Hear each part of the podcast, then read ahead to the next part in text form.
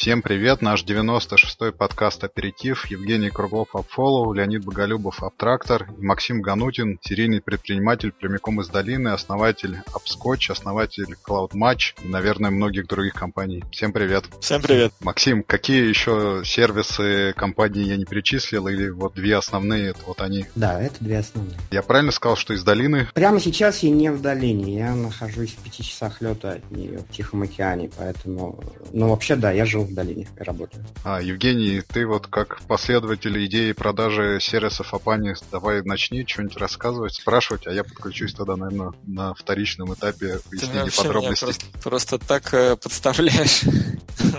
Максим, расскажите, как вы создавали апскотч. Окей. Okay. Ну, на самом деле, может быть, просто как пришла идея или, или почему это получился апскотч. То есть хотя бы, там, не знаю, какая-то предыстория же у вас наверняка есть. Да, конечно. Но мы сначала хотели делать... В общем, мы делали мобильные игры. Ага. В какой-то момент, скажем по-другому, в какой-то момент мы делали мобильные игры. И, естественно, были, занимались вопросами монетизации, рекламы, ну, в данном срезе конкретно про рекламу. Стали работать с рекламными сетями. И, посмотрев на некоторые аспекты работы рекламных сетей, мы решили попробовать рекламные технологии делать сами. Мы придумали новый рекламный формат юнита для мобильных сетей, и он использовал... Скажем так, можно было прямо в рекламных э, роликах играть в саму игру, которая рекламируется. О как. То есть вы вот. первый придумали игровую рекламу? Я не буду говорить, кто ее первым придумал. Я думаю, что мы первым, кто начал ее продавать. Нет, ну что значит игровую рекламу? Это э, реклама, в которой можно играть. Ну да, ну... Да, playable ad. Ну, то есть используется термин playable ads. И мы ее в 2013 году начали продавать, ну, с рекомендателем. Вы сначала Тут продавали ее для своих игр, или вы сразу уже начали разворачивать это как продукт для, для любого издателя? Сначала для своих, да, потом уже продукт для любого издателя. Вот. И по ходу всего этого процесса выяснилось, что у нас два пути, либо делать собственную рекламную сеть, очень специфический бизнес, связанный с тем, что у тебя две стороны, есть паблишеры, есть рекламодатели. Паблишер в аспекте тот, кто показывает свою рекламу в своих мобильных приложениях. Там есть определенные пороги входа, например, чтобы нормальный паблишер начал с тобой работать, нужно с ним подписать большой контракт на 100 тысяч долларов, гарантировать, в общем, много чего. Поэтому мы попытались поработать по-другому, мы стали интегрироваться с другими рекламными сетями, чтобы внутри их сетей показывалась реклама в нашей технологии. Вот. Так мы стали работать с десятком рекламных сетей. Ну, грубо говоря, любой рекламодатель мож, мог запустить нашу рекламу на, там, на Charboost. Угу. А, вот, потому что мы упихнули всю технологию внутрь HTML5 контейнеров. И мы работали с этим, работали, а потом на, рекламодатели просто начали говорить, ребята, все очень здорово, тра-ля-ля-ля-ля, но нам очень интересно, а вообще, что делают наши конкуренты на рынке рекламы что они показывают, с какой конверсией. И нам это так очень интересно, что нам это интереснее, чем ваш рекламный юнит. Для нас это было, ну как, немного неожиданно, но просто подумали, ну окей, а, мы знаем рекламодателей, мы знаем этих людей, мы знаем, что они платят деньги, у них есть очень конкретная боль. И в этот момент а, мы решили им сделать решение, которое позволило бы им следить за тем, что показывается в рекламных сетях. Ну, возможно, вы, видели, слышали про Нильсон, то есть компании, которые замеряют э, аудиторию телевидения. Uh-huh. Мы на это посмотрели с этой же самой стороны, окей, давайте будем компанией, которая будет замерять аудиторию рекламных показов на мобильных устройствах. Так родился AppSketch, AppSketch который был потом продан. Такая история. То есть мы смели пилить этот продукт. А как так получилось, что они именно вам начали задавать этот вопрос? Или они на самом деле задавали этот вопрос Нет. разным компаниям? А. Конечно. А. Они, я думаю, что это они задавали вопрос разным компаниям, просто поскольку мы им продавали новый рекламный юнит и объясняли им, как он хорошо работает. Просто в рамках живого разговора вот они свою, про свои боли рассказывали. И вот эта боль, про которую они рассказывали, мы просто э, услышали очень много раз. Поэтому это был у нас сильный сигнал посмотреть на это внимательно. То есть у вас вышел такой классический customer development, когда вы узнали, какая есть боль, и поняли, что вы можете э, да, ее да. Усп- успокоить. Получилось по учебнику, и как, я даже чувствовал себя неловко, потому что когда делается что-то по учебнику, оно делается хорошо, такое странное ощущение. Обычно ждешь какой-то боли, а тут все хорошо получилось, да. И сколько всего Upscotch успел поработать, прежде чем его поглотили? Ну, к нам пришли с интересом через три месяца после запуска. Ну, наверное, даже полтора-два. Вот. Стремительно. И, да, и еще через наверное, на седьмом-восьмом месяце мы уже решили, что можно закрываться. Ну, то есть... А, то есть это сразу был, был Апенни, и, и они сразу, в общем, высказали довольно конкретный интерес? Нет, это не совсем так было. Они пришли очень... Они, прежде всего, они пришли покупать у нас этот продукт, ну, как сервис. Угу. Вот, ну, я, насколько Честно говоря, мы никогда не обсуждали весь процесс, как они принимали решения с ними. Я имею в виду. Uh-huh. Ну, я ожидаю, что они пользовались нами, я ожидаю, что просто о нас с ними много говорили их кастомеры. То есть у нас же какая история была? У нас были одни и те же кастомеры. Ну, не совсем точно. Грубо говоря, в разные периоды времени наши кастомеры пересекались очень, очень сильно. И поскольку о нас с ними говорили, у них, видимо, такая мысль появилась. А я правильно понимаю, что сейчас вот это сервис работает внутри Апани по рекламным доходам? Да, этот наш продукт был полностью проинтегрирован в линейку решений Penny, и если вы кастомер Penny, вы просто ставите чекбокс, и наш X-продукт появляется вот как дополнительные окна внутри общего продукта Penny. А какие технологии использовались вот на стадии запуска? Сейчас они, наверное, немного изменились. Как вы отслеживали все мобильные устройства, всю рекламу, которую показывали? Насколько достоверны были ваши отчеты от рекламных доходов внутри приложений? Технологии использовались там, скажем так, солянка. Очень много питона было, потому что в основном большая часть кода это серверный код, который как раз занимался сетевыми протоколами, их дешифровкой, извлечением данных, потом работали питон скрипты, которые считали аналитику, были э, вот. Потом по поводу расчетов. Мы сделали несколько математических моделей. То есть, когда мы работали как сетка, мы, в принципе, создали модель. В любой сетке есть рекламный робот, алгоритм, который выделяет рекламодателю какой-то объем показов. Этот, словно говоря, робот оптимизирован под максимиза- максимализацию доходов рекламной сети. Исходя из этого, у него есть несколько переменных, вот он манипулирует и переводит бюджеты, объемы, расписание показов в конкретные импрессии на конкретных устройствах конкретных пользователей. Вот мы создали математическую модель этого, исходя из того, что мы видели в трафике рекламных сетей, вот мы строили с какой-то вероятностью расчет, на каком паблишере какая реклама была показана, сколько раз, от какого рекламодателя. И из этого мы рассчитывали, какой CPI для этого нужен, должен был быть, чтобы оказаться в таком вот объеме. Когда нас купили, просто это было переписано под гораздо больше волюмы всего. Стек изменился, но в принципе там появилась Big Data, по поводу точности, ну, скажем так, естественно, речь идет о том, чтобы показать сравнительные характеристики. Ну, что я имею в виду? Мы не можем, мы не могли сказать, показывается эта реклама за 2 доллара CPI или за, или за 3, но мы могли показать, что эта реклама показывается за 2 доллара или за 15. То есть мы показываем вот большие всплески стоимости, которые приводили к большим всплескам объемов.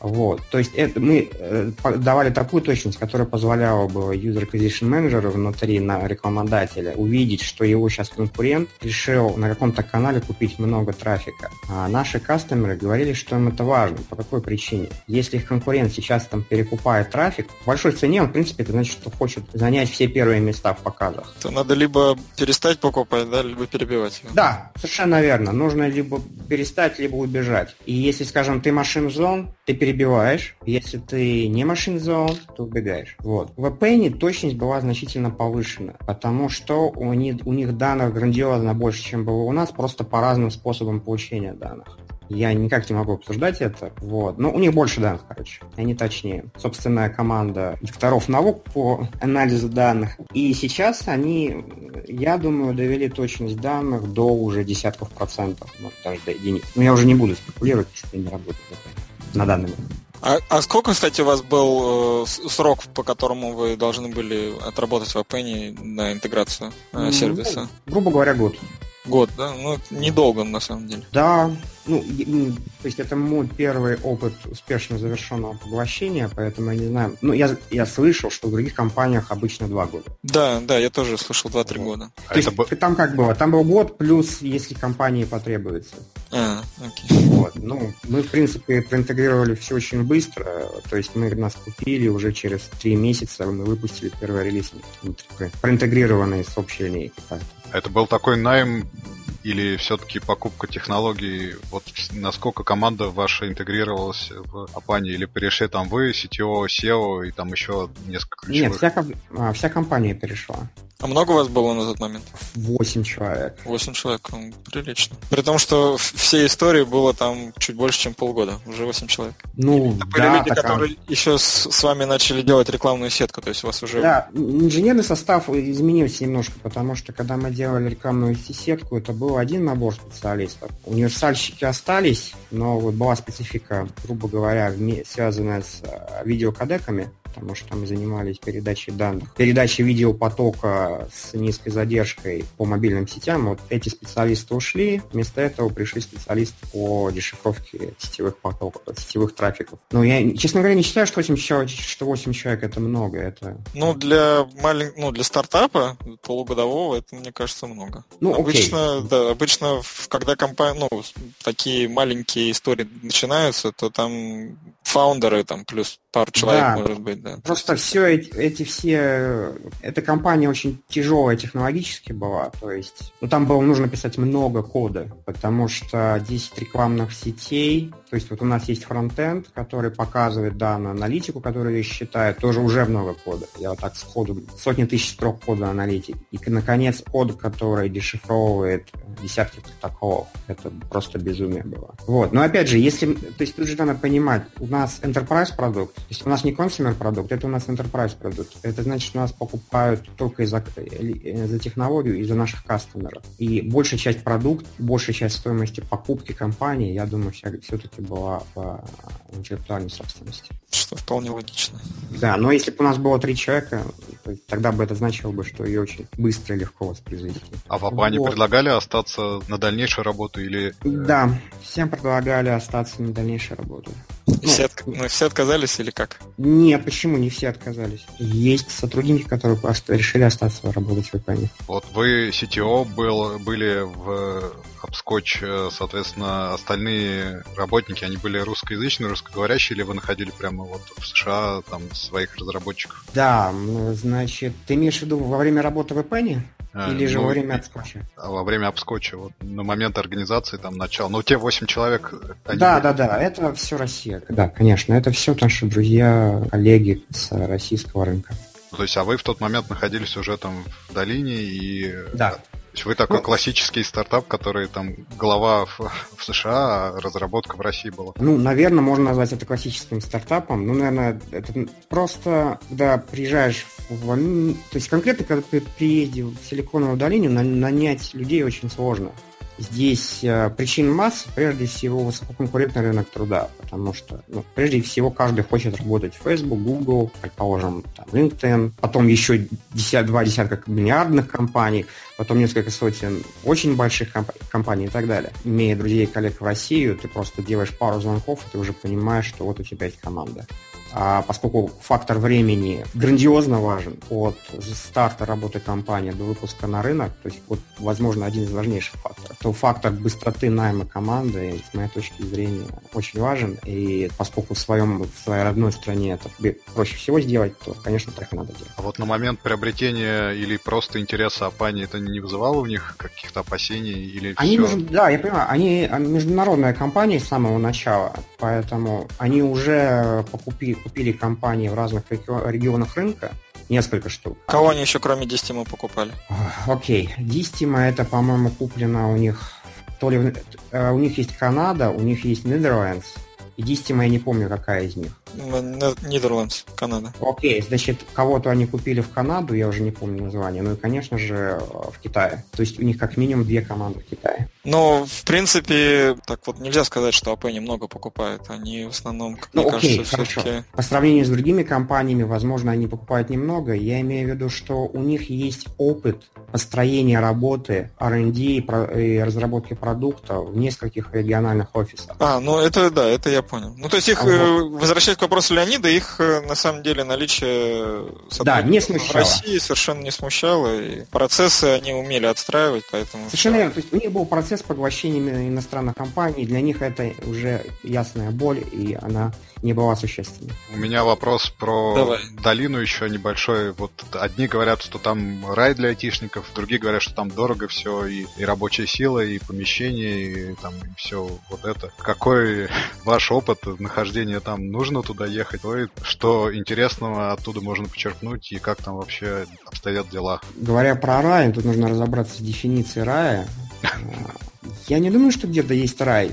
Потому что, ну, нужно ли ехать или не нужно, такой вопрос, состоящий из нескольких элементов. Почему я поехал туда? Потому что, ну, открывается LinkedIn, вбивается слово user, Mobile User Acquisition, выясняется, что в телефонной удалении находится примерно 15 тысяч человек, которые этим занимаются. В других регионах находится в разы меньше, есть немножко, в регионах США, например, или в регионах мира есть Берлин, есть Лондон, есть Китай, Корея, есть Россия, и если просто отсортировать по списку, если хочешь продавать этим людям что-то, ты как бы понимаешь, ты находишься в элементе списка номер один. А это Сан-Франциско. Вот и все. А продавать дистанционный enterprise продукт, вот я понял, что мне непонятно, как это делать. То есть на месте должен находиться... То есть чтобы продавать enterprise продукт, нужно постоянно ездить к кастомерам, к ним на, прямо в офис. Особенно, ну, я имею в виду дорогую подписку. То есть, то есть у нас подписка это там ну, многие тысячи долларов в месяц была. Вот, в общем, нужно быть рядом с кастомером. В Силиконовой долине концентрация кастомеров для нашего рынка максимальная, значит, мы там находимся.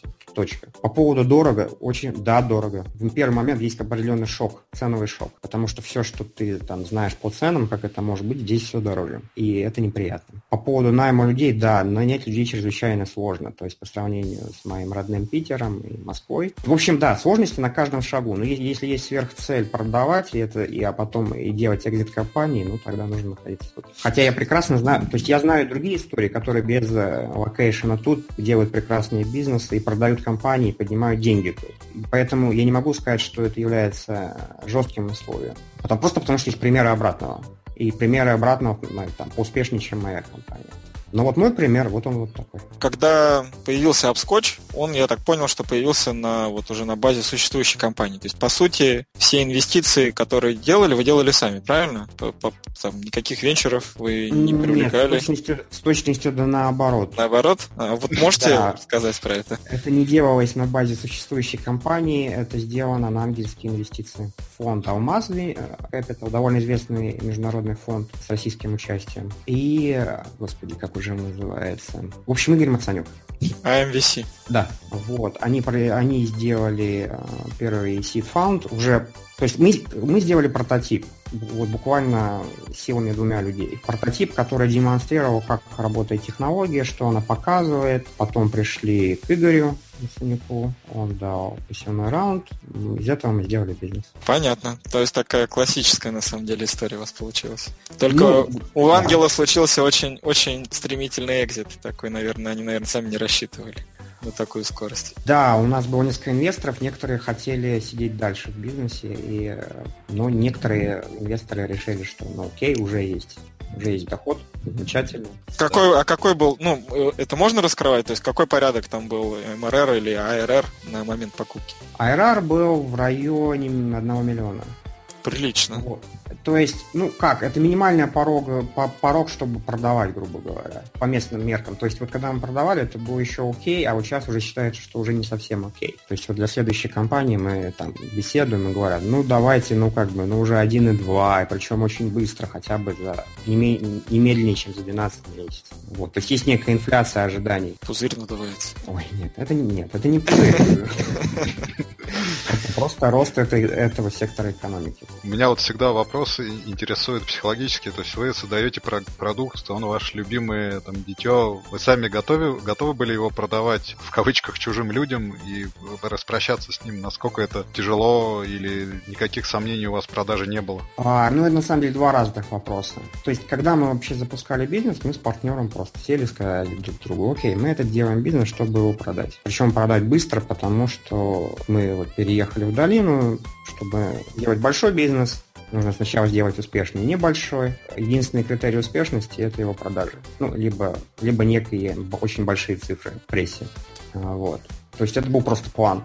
Когда к нам поступило предложение, оно было не единственным. Мы просто сказали, ну окей, если оно имеет финансовый э, смысл для всех участников, инвесторов, для нас, мы просто берем его. Финансовый смысл был, взяли его. Поэтому говорят, он был ли жалко? Да нет, не жалко. Это просто продукт моего труда. Я занимаюсь трудом, чтобы продавать его, чтобы получать финансовую отдачу. По поводу, было ли тяжело закрывать сделку? Было тяжело, просто потому что были сомнения. Но они были связаны именно с тяжестью сделки. Есть такой эффект, как называется deal fatigue усталость, утомленность от сделки. То есть это очень просто тяжелый переговорный процесс, и в какой-то момент просто хочется бросить все и куда-нибудь скрыться от всех.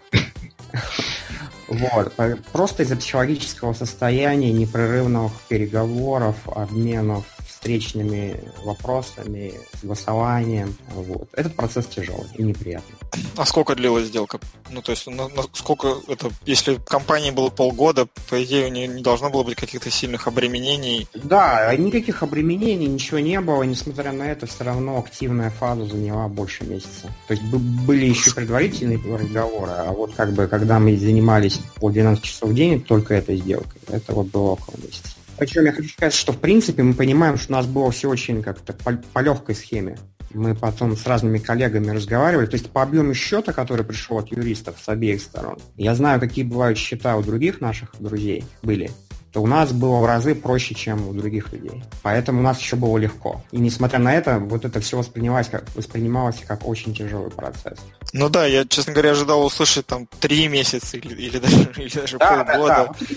Да, это уже типа как у, у взрослых. Как у взрослых, да. Но нам, у нас был очень короткий период работы компании, поэтому due diligence был очень ну, простым. Угу. Хотел уточнить, ведь была же компания ну, вот, предыдущая, и там тоже были какие-то какой-то опыт экзитов, и, или они там, не знаю, закрывались, и, и, или Нет, они просто работают. Там как раз самая простая ситуация. Они просто работают. Ага, то есть они продолжают существовать как бизнесы, которые приносят какие-то да, деньги, да. И, и с ними все хорошо. А это был первый такой вот опыт продажи и, ну, и, и венчурной истории с, с последующей продажей. У меня первый, моего партнера уже не первый, но первый, когда он был фаундером компании, которая продается. У меня партнер, это Андрей? Андрей? Да, да, у меня партнер, у него в карьере был венчурный фонд. VC, да, он работал в VC. Да. И он, его портфельные компании продавались, и он в этом процессе принимал участие, поэтому, в принципе, опять же, мы были подготовлены, но все равно это оказалось... То есть, окей, я, наверное, вообще просто сам про себя скажу, что это я устал, может быть, у него было все в порядке. А вот вы открывали компанию с целью продажи, фактически, был ли план Б, что вот она не залетит, предложения покупки не будет, э, что дальше делать? Нет, Нет, не на самом деле плана Б не было никакого. То есть я вообще не понимаю, как можно запускать бизнес, имея план Б. Ну, то есть она либо взлетает, либо умирает. Окей, как, как тогда искать ниши, которые взлетают? Вот я так понимаю, это уже не первая компания, но да, первая проданная. Но... Как вот э, искать вдохновение для поиска новых идей, условно говоря? Нет, вдохновение, оно везде по кругу, вокруг есть но вдохновение не очень важная часть всего процесса. Я думаю, если взять абстрактную точку ноль для, для абстрактного человека, то, наверное, ответа на этот вопрос просто нет. Тогда остается лишь сказать, ну, повезет, не повезет. Если же брать каждого конкретного человека, у него есть стартовая точка, в какой индустрии он работает, что он умеет делать. И возвращаясь к моему конкретному примеру, я уже находился в индустрии мобильных игр, в его технологической части. Мы уже знали, что такое рекламные сети. И, в общем, мы знали в какой-то степени рынок, но поверхностно. Не были внутри него, были рядом. И мы запустили этот бизнес с идеей, что мы успеем за ограниченное число времени научиться продавать. Таким образом, у нас был план, что мы умеем обладать способностью продавать продукты на этом рынке. Еще пока непонятно, какой продукт, но мы вот мы верили, что мы умеем там продавать этому сегменту кастомера. Это первое слагаемое. Нужно знать, какому сегменту кастомеров ты можешь что-то продавать. Ну, пока как это знать или не знать? Просто сделать это в прошлом. В прошлом мы умели продавать этому сегменту кастомеров. Вот. Второй вопрос. Что им продавать? Вот это уже была чистая гипотеза. Мы, столк... мы придумали интересную технологию, у нас была гипотеза, гипотеза, что она будет продаваться. И дальше был прыжок веры, связанный с тем, что мы пошли эту гипотезу тестировать на, путем обхода и опроса каждого из кастомеров в этом сегменте рынка. Ну, нам повезло, мы сделали правильное предположение, что для данного сегмента это, это может работать. Но это наша не первая попытка бизнеса, были другие попытки, были еще другие эксперименты, то есть это, ну, десятая попытка, или, вернее так, десятый эксперимент. Мы провели первый опрос, убедились, что есть спрос, взяли деньги, делали бизнес. Вот, возвращаясь к твоему вопросу, нужна, нужна стартовая точка и нужно по максимуму использовать те возможности, которые есть сейчас, потому что делать что-то с нуля, ну, наверное, нет, это будет слишком базироваться сугубо на случайности. Если есть ноль, нужно что-то выстраивать, нужно идти работать в индустрию, в которой ты хочешь что-то продавать. Ну да, вот логично. Так. Нельзя сказать, э, я хочу сделать лекарство от рака и, и при этом не быть хотя бы биологом. Ну вот смотрите, кто-то из э, там, известных венчурных инвесторов сказал, что есть три вопроса. Самый главный вопрос дистрибьюшена, продукта, ну и дальше либо команда, либо финансирование. Дистрибьюшн это вот именно способность доставить свой продукт до кастомера. И вот моя практика показала, что как раз дистрибьюшн, когда ты в России, это может быть, скорее всего, самое, самое главное твоим вопросом. Потому что если делаешь enterprise продукт, который мы делали, делали мы, это на всю Россию 10 кастомеров. Из этого не построить просто работающий бизнес вот для этого продукта. Слишком мало платящих кастомеров.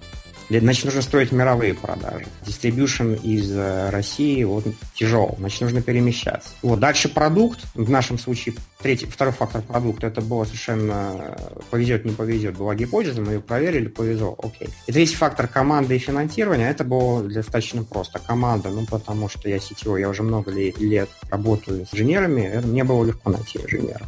Финансирование тоже было более-менее простой вопрос моего партнера, друзья, коллеги по венчурному рынку, опять же было легко показать прототип, взять венчурный раунд. Я думаю, еще помогло то, что он, будучи сам из э, венчура, да, конечно, умел это... разговаривать с ними на одном языке.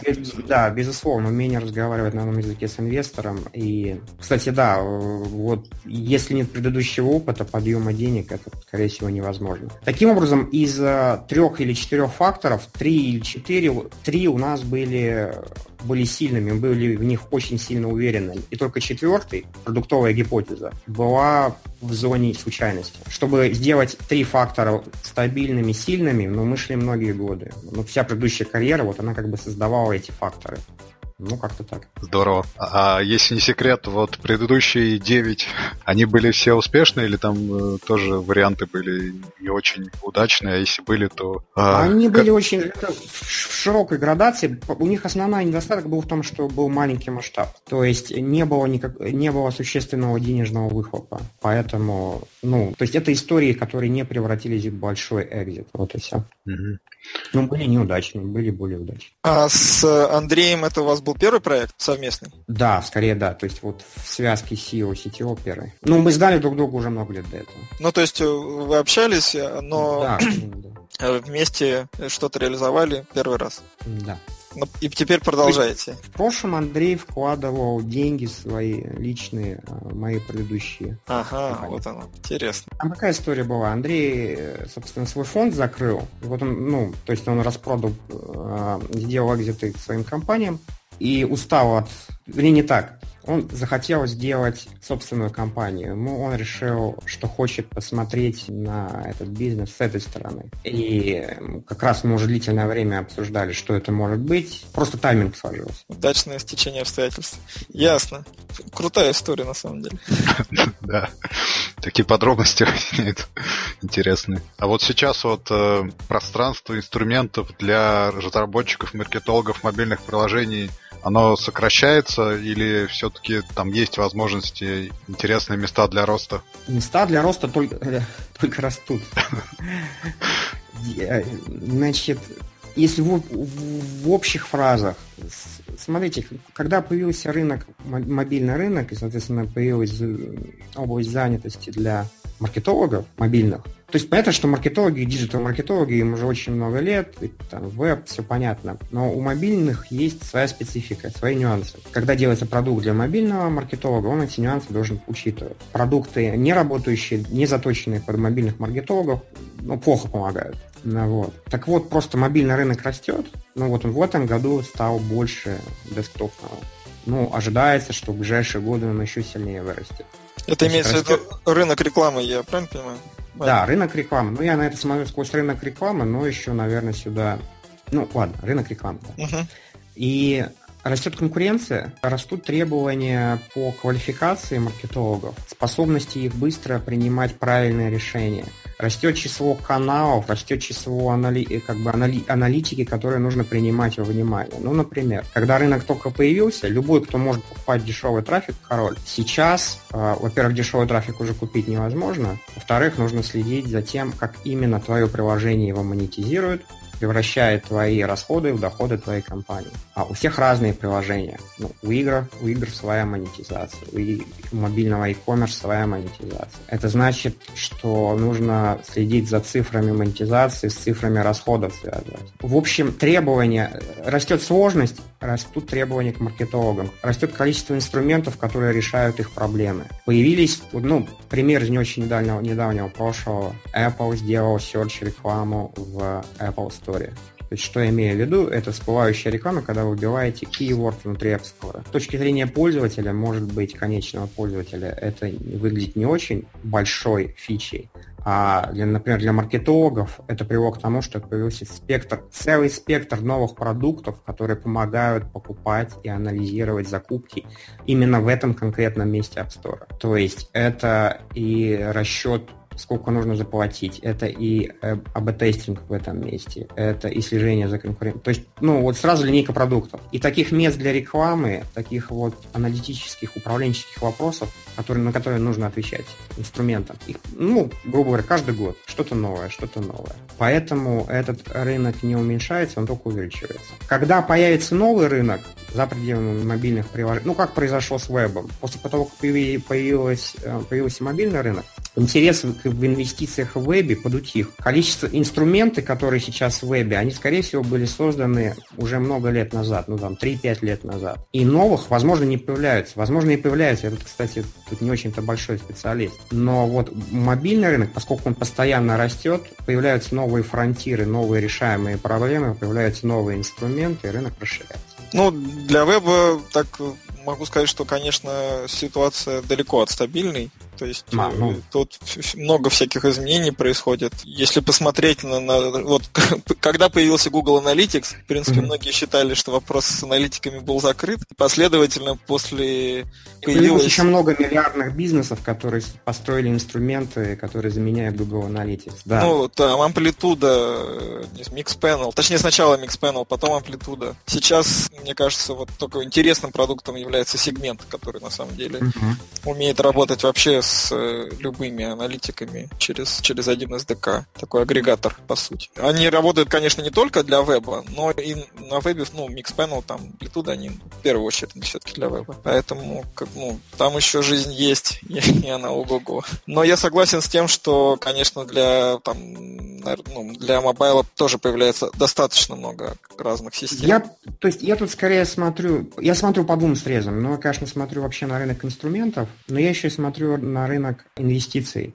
То есть я вижу, что меньше компаний, которые ищут инвестиции или поднимают их в мобильных инструментов больше, чем для инструментов. Да, да, это я соглашусь. Да. С жизни с точки зрения там движения и, и, и каких-то перетрубаций на мобайле, конечно, сейчас больше. Но это тоже понятно, потому что количество устройств на мобайле давно уже превысило количество PC, да, и, да. и оно только будет продолжать расти, в то время как количество компьютеров, ну, скажем так, не, не, не увеличивается значительно. Ну, оно просто будет стабилизировано с уровнем офиса, с количеством офисов офисных работников. То есть, если количество офисных работников будет расти, то количество десктопов будет тоже расти. А если нет, то нет. Ну да, примерно. Мы ответили на твой вопрос, Леонид. Да, почти. У меня вопрос тогда про будущее. Вот мы обсуждали недавно, что после Web 2.0, Web 3.0 не случился. Случился mobile. Что будет после mobile а вот нынешнего? Многие говорят про боты, искусственный интеллект и все. Вот это в область хайп переходит. Что на самом деле будет э, после мобильной революции, которую мы вот сейчас переживаем, уже пережили развитые страны? Что будет дальше? Я точно не знаю, что будет дальше но могу просто рассказать про, про перечисленные технологии, что о них я думаю. По поводу ботов, я думаю, что они нашли свою нишу. К сожалению, она уже, чем предполагалось год назад. Я уверен, что боты это были хорошие бизнесы для служб поддержки. И служб поддержки в очень широком смысле. То есть, например, это может быть корпоративный бот, который по запросам внутри команды, внутри компании будет там, управлять IT operations, например. Вот. Это не только служба поддержки, там, не знаю, авиакомпании, авиаперевозчика. Но вот за пределами этого я не вижу успешных ботов в e-commerce, я не вижу успешных ботов в развлекательных приложениях. То есть я видел что-то в дейтинге, но вот но как-то это не замещает существующих лидеров рынка. По поводу искусственного интеллекта, это интереснее. То есть вот тут, тут, две вещи. Во-первых, инфраструктурный искусственный интеллект, то есть, например, искусственный интеллект не как продукт, а как фича. Например, Google использует искусственный интеллект для того, чтобы тегировать э, картинки, для того, чтобы делать поиск по ним. Мы не, не, вряд ли много людей купят это как услугу, но это увеличивает способность Google э, выполнять поисковые запросы, тем самым продавать ему рекламу. И таких сфер, где искусственный интеллект будет упрощать, ну, вообще искусственный интеллект дурацкое слово, оно слишком широкое. Тут надо уже использовать либо machine learning, либо general artificial intelligence. Очень два разных термина. Так вот, General Artificial Intelligence, в общем-то, пока особо и никуда и не двигается. А вот Machine Learning, который кусочно решает в узких сегментах задачи, но очень эффективно, вот он сейчас успешно движется. И я думаю, что да, это во, всех индустриях, во всех сегментах, во всех продуктах будет найдена точка применения машин learning для того, чтобы упростить, удешевить или сделать радикально эффективнее какую-то э, его фичу. То есть как на это можно посмотреть? Вот есть продукт машина, в нем есть фича ее управления – Эту фичу сейчас подменяют на, на искусственный интеллект, чтобы заменить водителя. И продукт, машина, станет значительно удобнее в использовании. В рекламных технологиях будет очень много машин, наверное. То есть уже сейчас он есть по направлениям, по нескольким направлениям, и, возможно, а, таких направлений станет на порядке больше. Поэтому, если у вас есть желание найти себе сферу работы на ближайшие лет 10-20, то машин learning это для инженера я имею в виду. Хорошая область. Вот как-то так. А что еще, кроме машин learning и ботов вот из э, IT, как это сказать, программной сферы можно выделить? Или вот это два основных направления? Ну, машин learning это основное направление. Боты это... Ну, это надстройка, да, но все-таки... Да, это боты, это просто продукт. То есть был хайп, скажем так, годовой давности, что бот это новое, это новый канал доставки, доставки полезности для до кастомеров. То есть был веб, потом mobile app, и теперь mobile bot. А на самом деле бот это не только внутри мобильного телефона, например, там Alexa или гугловский ассистент, я уже не помню, как он называется. Home. Тоже... Никак не называется Google Home. А, окей. В принципе, в принципе, это тоже боты. Это Natural Language интерфейс, с которым ты общаешься, и он решает твои потребности. И, по-моему, уже Alexa сделала API, к которому можно делать свои собственные бэкэнды, которые бы расширяли возможность Alexa. Да, они скиллы называются. Вот. И у этого есть своя полезность, но мне кажется, это не, так, не тот же scale, как scale мобильных. Почему так происходит? Ну, там, наверное, масса причин, но, честно говоря, не пытался анализировать. Просто вижу, что нету роста, который должен был бы быть. Нету роста, который был бы сравним с ростом мобильных приложений. Нет, ну а есть область, которая сравнима или там в течение лет будет сравнима? VR, Нет, VR. Да, вот mm. виртуальная а, реальность. В Китае точно да. Сто процентов. Уже взлетело, уже сравнимо. В других странах не уверен. Ну, посмотрим. То есть, как бы, еще год назад можно было только вот строить предсказания будущего. Сейчас уже этого делать нельзя. Сейчас уже нужно смотреть на цифры роста конкретных продуктов, конкретных VR продуктов. Мне эти цифры неизвестны, но насколько мне известно, они не, драм- не драматические. Поэтому в Европе и в США скорее VR просто растет. В Китае он действительно взрывается. Ну, а AR, это еще я просто еще рабочих приложений не видел, поэтому сказать ничего не могу. HoloLens? Да, но это же просто прототип. А как там? Мне казалось, они вроде бы уже их там чуть ли не продают, нет? HoloLens. Ну, они продают инженерный образец. А, они инженерный образец продают. А, окей, сори. Я... Ну, я не очень слежу просто поэтому. Я занимался VR, мобильными приложениями для VR том числе. У меня валяются прототипы большинства VR систем, смотря на то, как прототипы превратились в продукты или в бизнесы, можно сказать, что хайп во время прототипов значит очень мало. Сейчас мы имеем фактически только успешное только, один, только одно устройство, это Sony PlayStation VR. И то на нем ровно один успешный VR-продукт. Поэтому с VR все непросто. Ну, опять же, у меня, на меня давят как-то без того, что я в мобильных-игровой индустрии, вот в этом сегменте. А на самом деле, скорее всего, скорее всего, VR больше всего в VR-ном видеоконтенте. Про этот рынок я ничего не знаю, про его цифры ничего не знаю, но, возможно, он грандиозный. Я просто знаю, что там были там миллиардные инвестиции туда. Возможно, через э, вот такой вот VR видеоконтент VR взлетит и станет очень большим. Но он вряд ли станет больше, чем телевидение, или видео, а оно уже меньше, чем игры. Так что, наверное... Вот, но в Китае VR сильно больше. Вот я там был несколько раз, там есть... Ну, прямо на улице видно, люди, люди в VR интересны. Ну, по, по последнему вопросу. Я, честно говоря, немножко иссяк. Я, так как немножко про обскотч знал, то я так вроде бы все, все, что мог, спросил, но я знал на самом деле, как оказалось, совсем мало. Интересная предыстория вот того, как все это сложилось. Только у нас получилось, мы рассказали ее с конца в начало. Мы начали с того, как компанию купили, и потом пришли к тому, как на самом деле все это завязалось. И кто кому давал денег. Ну хорошо, спасибо, Максим. Спасибо за интересный рассказ про обскотч, про технологии. Я надеюсь, мы еще как-нибудь поговорим позже, когда выйдет новый продукт и что с ним будет. Спасибо всем, что заслушали нас. Делайте кармические правильные сервисы. Правильно я говорю, Евгений? Да, и... я, я как раз тоже размышлял над этой фразой, что именно кармически правильно надо делать. Все, до следующей недели. Спасибо. Спасибо, всего доброго. Спасибо, Максим, да, всего доброго.